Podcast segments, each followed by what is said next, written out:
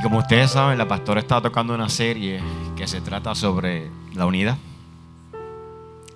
Y hoy yo vengo a hablarles de los enemigos de la unidad con Cristo.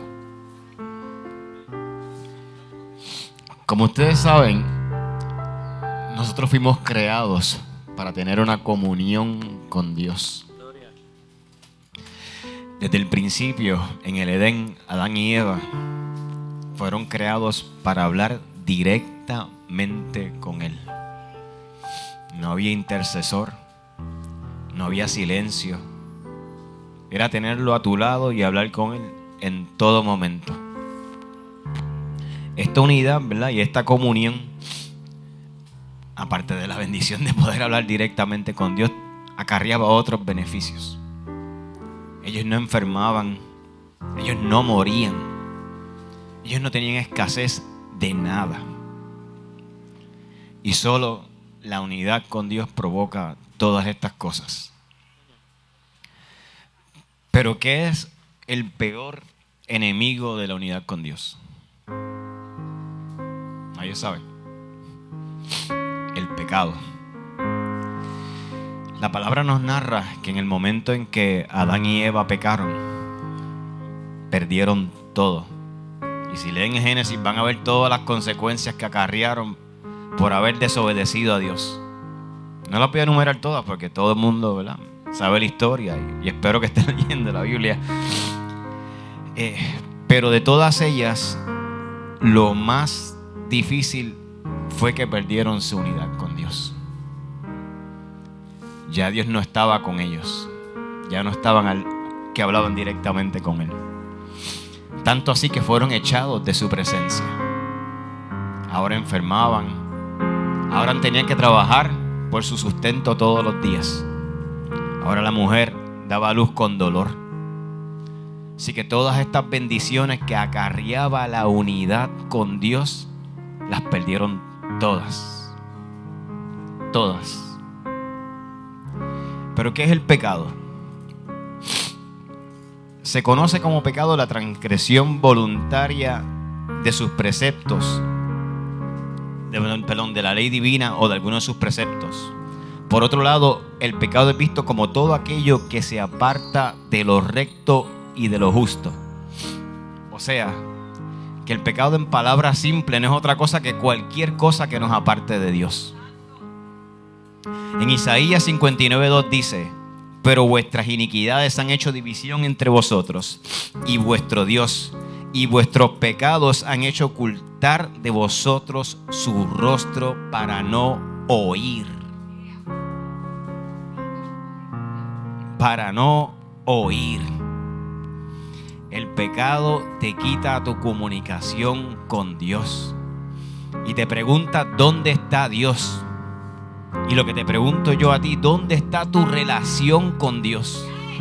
¿Cuánto tú valoras la unidad y tu relación con Dios? ¿Qué estás haciendo tú para mantenerte en comunicación, en comunión diaria con Dios? Es imposible servirle a dos señores a la misma vez. Es imposible que tú andes pecando y pretendas que Dios te escuche en todo momento, que Dios esté contigo y siempre culpas a Dios por cada una de las situaciones que tienes. Y cuando el peor enemigo que tenemos no es ni el mismo diablo, el peor enemigo que tú tienes eres tú mismo. Tú eres tu peor enemigo. Tú eres quien te pone las trabas, tú eres quien te pone los límites, tú eres quien determina tu futuro. Dios te dio libre albedrío para que tú decidas. Es tan fácil como pedirle perdón. Así de simple. La gente quiere poner las cosas tan complicadas y ponen tantos, ¿verdad? Tantos dogmas y criterios y religiones y Dios no es así. A Dios simplemente le importa tu corazón y que con un corazón constrito y humillado jamás, jamás el Señor te va a despreciar. Jamás. Perdonen que se me cierre. Pero a veces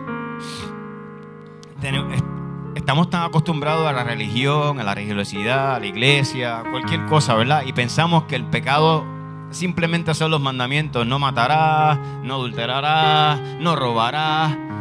Pero hay cosas más simples que esas que nos apartan de Dios. Por ejemplo, la falta de amor al prójimo. El orgullo desmedido. Y no está mal tener orgullo. Pero cuando tu orgullo te hace pensar que tú eres mejor que cualquier otra persona, que estás por encima de ella, tú tienes un problema. ¿Dónde está entonces tu amor al prójimo? Ante Dios todos somos iguales. Ante Dios no hay educación, no hay puestos, no hay dinero, no hay nada. Todo lo que tú tienes se lo debe a Dios. Todo. Todo. Aparte de eso, tenemos el amor al dinero y uno que creo que es de los más grandes es la murmuración. Ejemplo de esto lo tenemos en Primera de Juan 4:20. Y dice, si alguien afirma, yo amo a Dios, pero odia a su hermano, es un mentiroso. Pues el que no ama a su hermano, a quien ha visto, no puede amar a quien no ha visto. Tan sencillo como no amar a tu hermano. El amor va más allá de un sentimiento. El amor es una decisión. No quiere decir que a ti te agrade estar sentado al lado de alguien, que te va a gustar su personalidad. Eso no tiene que ver nada con el amor. El amor es que a pesar de que no te cae bien, tú haces lo posible por hacerle el bien.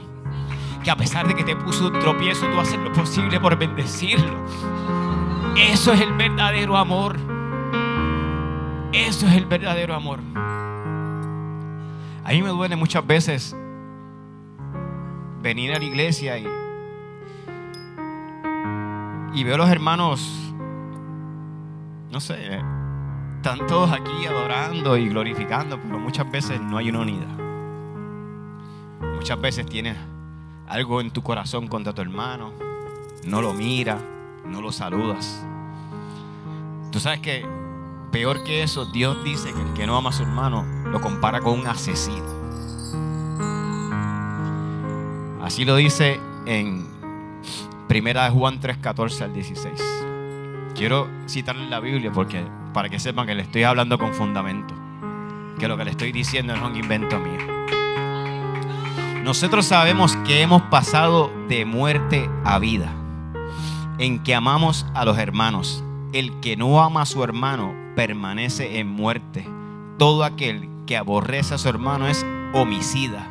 Y sabéis que ningún homicida tiene vida eterna permanente en él. Así de simple. No te creas que porque tú no robas, porque no mientes, porque tú piensas que estás haciendo las cosas bien, tú estás libre de pecado. El pecado está en tu corazón. El pecado es todo aquello que te aleja de Dios. Yo quiero hacer algo diferente hoy, ¿verdad? Primeramente, yo, yo, yo quiero pedirle perdón a cualquier hermano que aquí tenga algo contra mí. Yo quiero pedirle perdón por cualquier hermano que piense que o lo ignoré, o que lo miré mal, o que no lo saludo, o que llegue de alguna forma. Yo le pido perdón. Yo me humillo ante el Señor y le pido perdón de todo corazón. Y prometo que voy a mejorar. Estoy trabajando con eso. Y yo los exhorto ahora mismo a cada uno de ustedes que si ustedes tienen algo contra su hermano, por más pequeño que sea, no, no sea un homicida. No deje pasar el tiempo. Esta es la oportunidad para que usted pueda pedirle perdón a su hermano. Aún así sea él que tenga algo contra usted y usted no tenga nada contra él. Usted pídale perdón a su hermano. La palabra blanda, Señor, aplaca la ira. Y nosotros, hay una ley espiritual muy importante que es que lo que tú siembras, tú cosechas. Si tú quieres amor, no pretendas recibir amor si tú no siembras amor.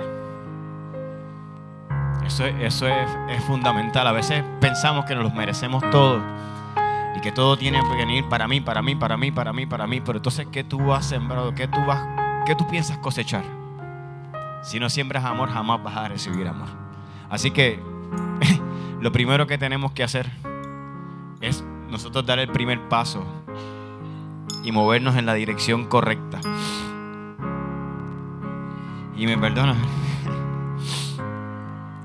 Otro ejemplo de algo, como les mencioné ahorita, sobre la humildad.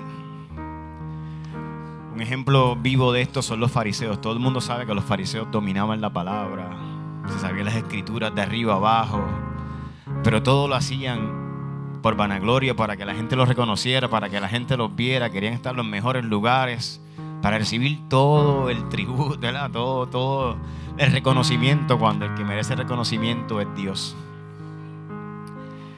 Así que vamos a tratar de cambiar nuestra religiosidad por amor. Y vamos a empezar a hacer las cosas bien. Por último, ya le mencioné sobre eh, la humildad, le mencioné sobre el amor al prójimo. Uno que yo creo que es la herramienta número uno del enemigo, la murmuración. El enemigo busca todo tipo de estrategias para apartarnos de la unión con Dios y dividir la iglesia.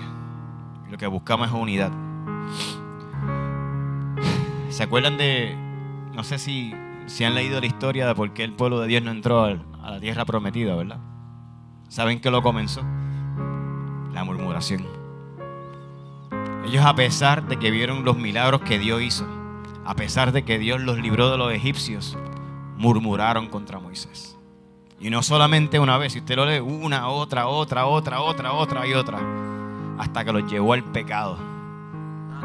Y quedaron, perdieron su comunión con Dios y perdieron la entrada a la tierra prometida. Y la murmuración no se basa solamente en chismes. Quizás tú estás diciendo cosas que son ciertas.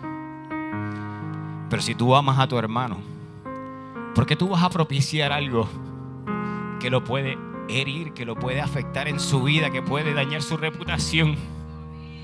¿Por qué mejor no lo callas? ¿Por qué no mejor no lo guardas y lo llevas a donde lo tienes que llevar? Y lo llevas a la presencia de Dios y le pides por tu hermano. Y le dices, mi hermano pecó, Señor, pero ten misericordia de él. Restáuralo, levántalo, vivifícalo, perdónalo. Queremos misericordia para nosotros, pero no buscamos la misericordia para nuestros hermanos. Busquemos, busquemos la misericordia de Dios, busquemos la unidad con Dios. Fuimos llamados a estar unidos, somos un cuerpo. Si nosotros queremos que esta iglesia crezca, tenemos que empezar a unirnos. Tenemos que empezar a ser unos. No te digo que tú tienes que estar encima de tu hermano todo el tiempo, pero en el momento que tu hermano te necesite, esté para él. Salúdalo. Salúdalo. Aunque no lo conozca, dale la mano, salúdalo. Vamos a empezar a unir esta iglesia. Esta iglesia, desde que yo tengo conocimiento, esta iglesia tiene promesas de crecimiento. Pero un reino dividido no puede prevalecer. Mientras estemos divididos no vamos a crecer jamás. Nos vamos a quedar en el mismo sitio. Si no nos unimos no vamos a crecer nunca. Es imposible. Imposible. Vamos a guardar la murmuración, vamos a dejar de hablar con de los hermanos, vamos a hablar, hablar hasta los de los pastores. Ustedes saben una cosa, que cuando más joven, cuando mi mamá estaba viva, una de las cosas que más me molestaba y me hería a mí era escuchar hermanos que mi mamá lo dio todo por ellos, que hizo todo lo posible por ellos y después hablaban de ella. Y aún así, el mejor ejemplo recibí de mi mamá. Nunca produjo una bala hablo mal de alguien que le hizo daño. Al contrario, siempre que tuvo la oportunidad los bendijo. Siempre que tuvo la oportunidad los bendijo. Y ese es el ejemplo que yo tengo de mi mamá. Así que hermanos, miren cómo habla Santiago sobre esto. Santiago dice, hermanos, no murmuréis los unos de los otros. El que murmura del hermano y juzga a su hermano, murmura de la ley y juzga a la ley. Pero si tú juzgas a la ley, no eres hacedor de la ley, sino juez. ¿Y quién te llamó a ti ser juez? Solamente hay un juez y ese es Jesucristo. Todos nosotros, no, nadie, ninguno aquí, ni el pastor ni la pastora, nadie está libre de pecados. El único libre de pecados aquí es Jesucristo. Todos estamos aquí porque necesitamos de Dios, porque necesitamos un redentor, porque necesitamos a alguien que nos restaure nuestras vidas, que nos levante, que nos edifique, que nos ayude en nuestro día a día. Por eso estamos aquí. Aquí nadie es perfecto. Todos los días me ensucio, todos los días cometo errores, todos los días, todos los días. Lo importante es que tú te arrodilles y le pidas perdón a Dios, pero perdón genuino, un perdón con, corazón, con corazón, no, no decirlo por decirlo. Así que hermanos, les dije que esto iba a ser bastante corto, ¿verdad? Y les voy a mencionar lo que Pablo, Pablo nos exhorta a hacer. Dice, y pues Preso en el Señor os ruego que andéis como es digno de la vocación en que fuisteis llamados, con toda humildad y mansedumbre, soportándoos con paciencia los unos a los otros en amor, solícitos a guardar la unidad del Espíritu en el vínculo de la paz, un cuerpo y un espíritu, como también fuiste una sola esperanza en vuestra vocación, un Señor, una fe, un bautismo, un Dios y un Padre de todos que es sobre todos, por todos y en todos. Somos un cuerpo, somos un cuerpo. Si no estamos unidos, nunca va a funcionar. Así que hermanos, yo les exhorto que se evalúen, que evalúen qué están haciendo, ¿verdad? Solamente ustedes y Dios sabrán qué puede haber en su corazón, qué cosas quizás ocultan que solamente ustedes saben. Y que le pidan perdón a Dios y busquemos unificar esta iglesia. Busquemos la unidad de la iglesia. Yo creo que es el tiempo perfecto para unificar esta iglesia.